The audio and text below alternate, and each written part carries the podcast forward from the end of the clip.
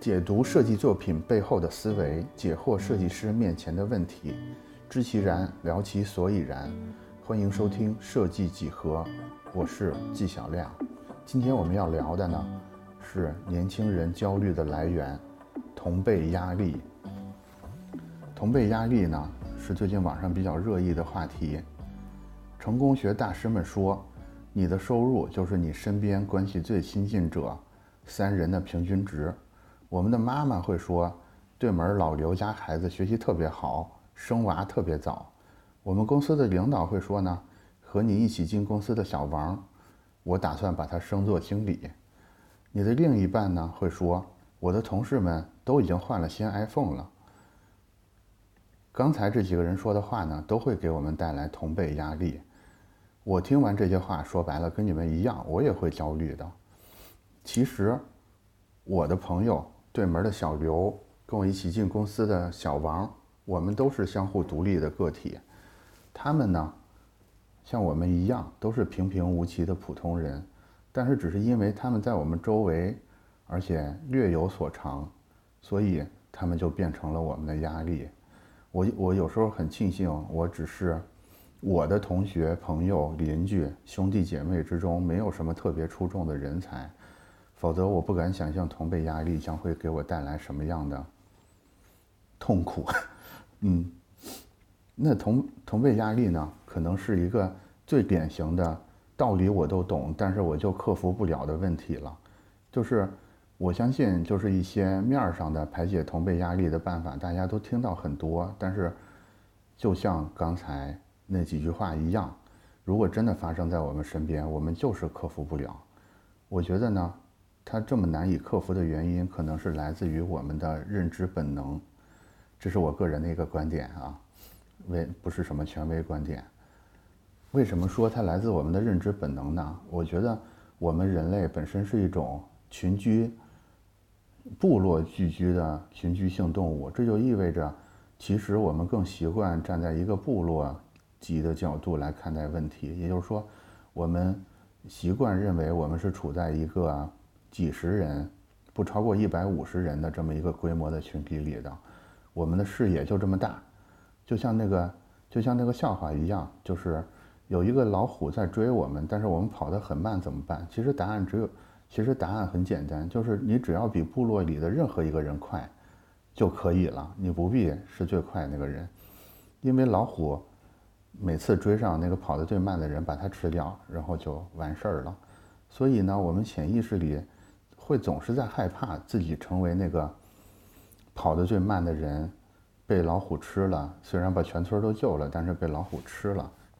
所以呢，这个可能基于这种认知的本能，我们会。不可避免地陷入到这个同辈压力里边去，那怎么才能把这种本能、这种负面的焦虑感转化成正面的能量呢？我在这儿有几个建议给大家。我觉得呢，首先同辈压力它来自内外两个方面。第一个呢是内这个方面，也就是说呢，它主要是来自内心，是自己对于。落后于同辈的焦虑，其实很像我刚才讲的那个被老虎吃的压力，就是我们总是担心说，我们是部落里边跑得最慢那个人，如果有危险出现的时候，我会成为被迫成为那个部落的英雄。我觉得要克服这点，主要是要改变自己的心态。有这么几句话，大家可以试着对自己说一说，不知道好不好使啊？第一句话就是，我们要对自己说。这个事儿是没有什么了不起的，也就是说，我们同辈的人他们的成绩，他们的成绩好，但是不算什么，因为我还有别的优点。他跑步快，但是我画画好；他结婚早，但是我颜值高。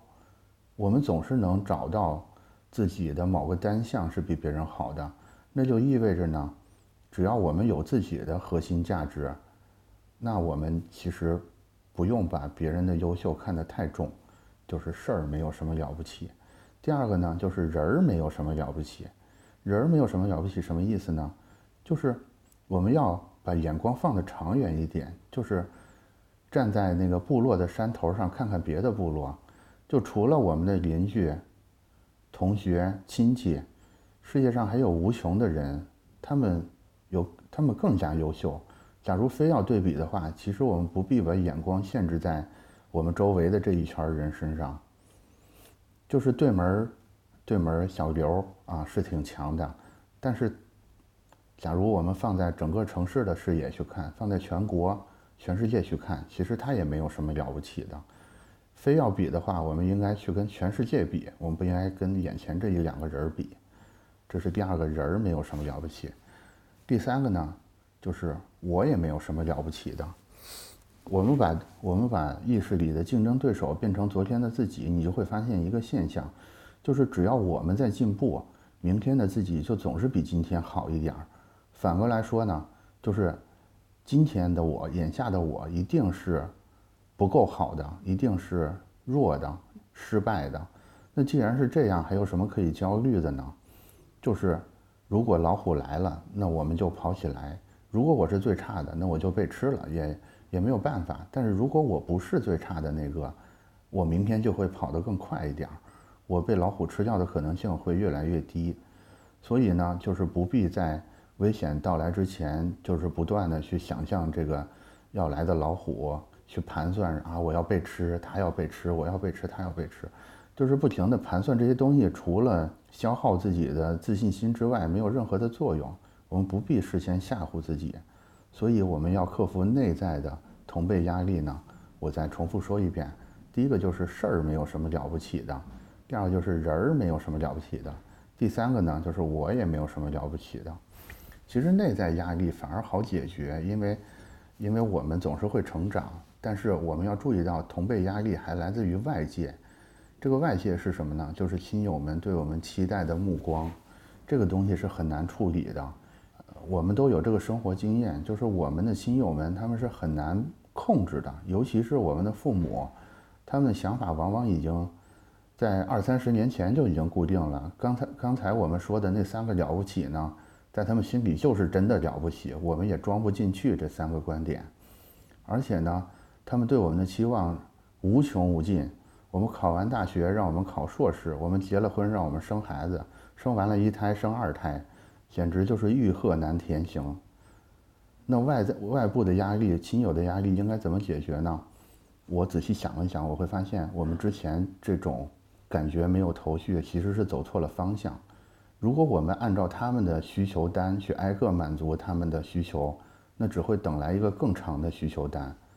我们不能这么做，我们要找到他们提出这些要求背后的那个需求是什么。我仔细地观察了一下我们家，我发现，其实这个看起来永远都完成不了的需求单背后是一个特别简单朴素的东西。这个东西是什么？就是我们的亲友们需要确认，我们是快乐的，而且他他们需要确认，我们有能力一直快乐下去。所以呢，这个事情就变得很简单了。我们只要主动找到亲友们，告诉他们，我现在很快乐，而且我现在快乐的。点是一二三四五，就是这些东西让我很快乐，而且我正在做的事儿能保证让我快乐的这些点会持续的存在，所以我未来我长期会更快乐，我会一直保持我这些优势，并且会把这些优势变成一个更长期的快乐。我们只要把这些东西告诉亲友们，我相信他们就会转变他们的想法，你会发现很神奇的，他们就不再。用他们的需求来压迫你，而是他们会问你的计划是什么，我们怎么配合你？这个外部压力基本上就瓦解了。我是真的试过这个办法的。我相信，如果你们能很好的组织一下你们的快乐源泉到底是什么，你们长期快乐的计划到底是什么，也是同样好使的。这个时候呢，可能又有人要说了，可是有的亲友不是这样的，就是我会发现我跟他们很诚恳的聊过。就是对我来说重要的东西是什么，以及我的计划到底是什么，但是他们根本听不进去。我觉得其实这种情况也好办，怎么好办法呢？我觉得如果一个人不在乎你的感受，只是想安排你，那这个人并不是你的亲友，他就只是一个路人，只是一个同事，甚至是你的敌人。我们有必要为了路人的建议去焦虑吗？我觉得大可不必。我觉得我们跟路人的关系跟跟和亲人的关系完全不一样。路人就是，你能给我合适的报酬，咱们就是有一说一嘛，就是 business 嘛。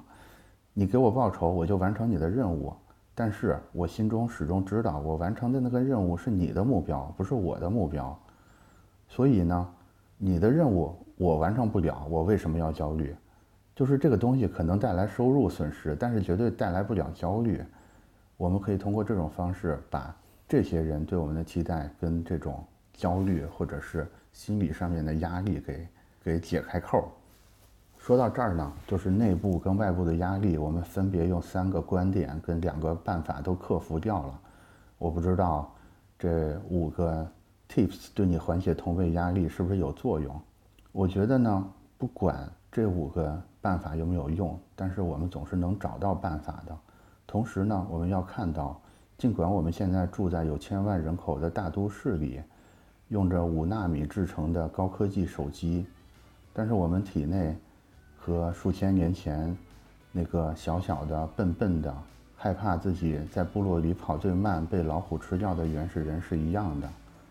我觉得我们要看到自己体内的这个弱小的原始人，去蹲下来照顾他，告诉他说：“别害怕，不着急，我们慢慢做一点自己能控制的、喜欢的事儿，未来就会更好的。同辈人不重要，不是吗？”